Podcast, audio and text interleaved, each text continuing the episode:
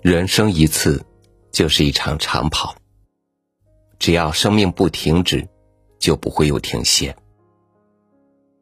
今天分享的文章叫做《人生马拉松》，作者村上春树，送给每一个正在努力奔跑的人。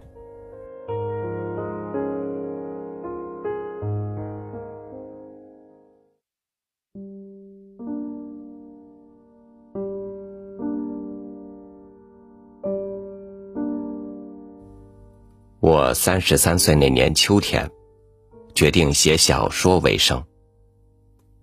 为了保持健康，我开始跑步。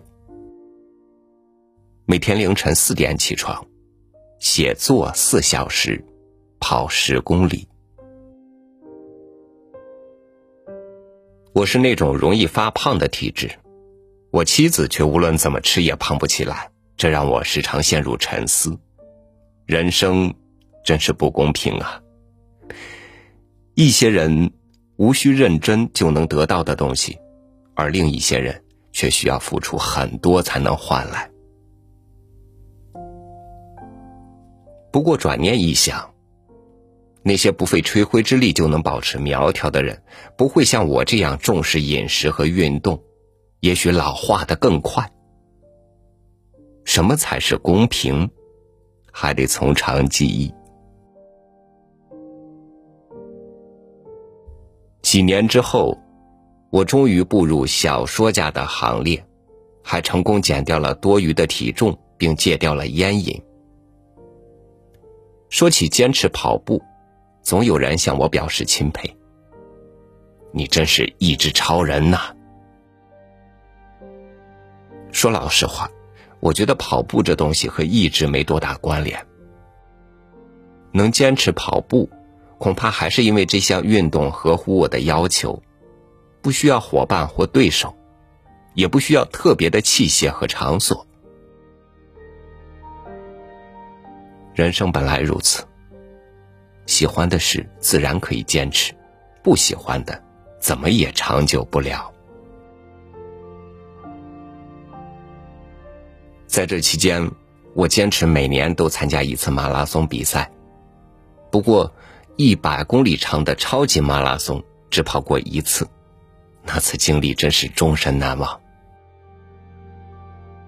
那是一九九六年六月二十三日，我报名参加了在日本北海道佐吕间湖畔举行的超级马拉松大赛，全程一百公里。清晨五点，我踌躇满志的站在了起跑线上。比赛的前半段是从起点到五十五公里休息站间的路程，没什么好说的，我只是安静的向前跑，跑，跑，感觉和每周例行的锻炼一样。到达五十五公里休息站后，我换了身干净衣服，吃了些妻子准备的点心。这时我发现双脚有些肿胀。于是赶紧换上一双大半号的跑鞋，又继续上路了。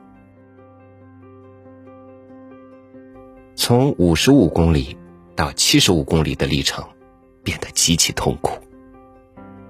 此时的我心里念叨着向前冲，但身子却不听使唤。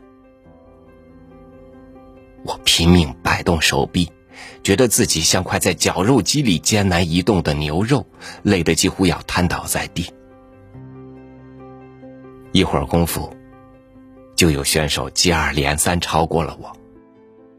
最让人心焦的是，一位七十多岁的老奶奶超过我时，大喊：“坚持下去！”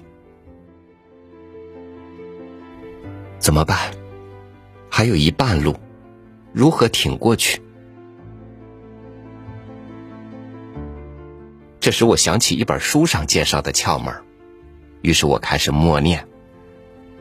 我不是人，我是一架机器，我没有感觉，我只会前进。这句咒语反复在脑子里转圈儿，我不再看远方，只把目标放在前面三米远处。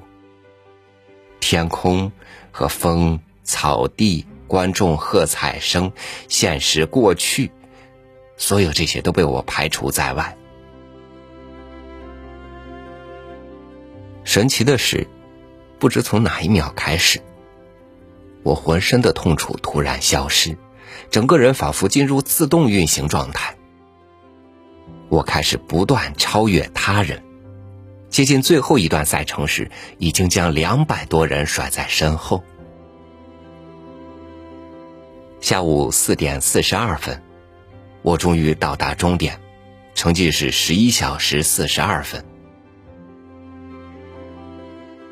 这次经历让我意识到，终点线只是一个记号而已，其实并没有什么意义。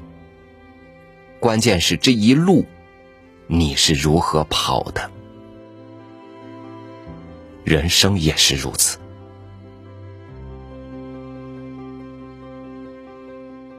当时的我只有三十多岁，但也不能称为小伙子了。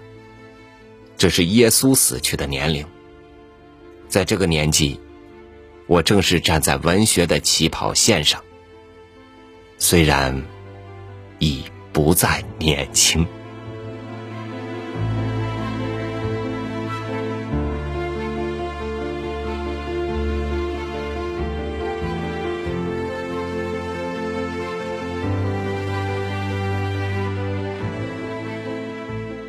每一天的状态不一样，面对你想要坚持事情的心情也不一样。